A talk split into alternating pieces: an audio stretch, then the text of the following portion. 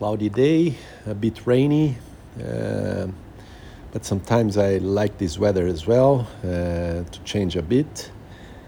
Um, following my routine, which uh, recently has been uh, this hybrid routine of working uh, part of the day at home, part of the day in the office, which I like it.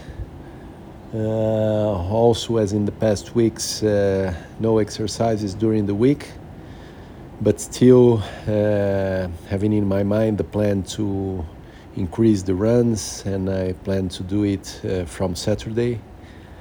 Let's see if I stick to this plan. Uh, overall, feeling good, body okay, relaxed, and so good feeling in the beginning of the year. Only missing uh, more exercises and more physical activity.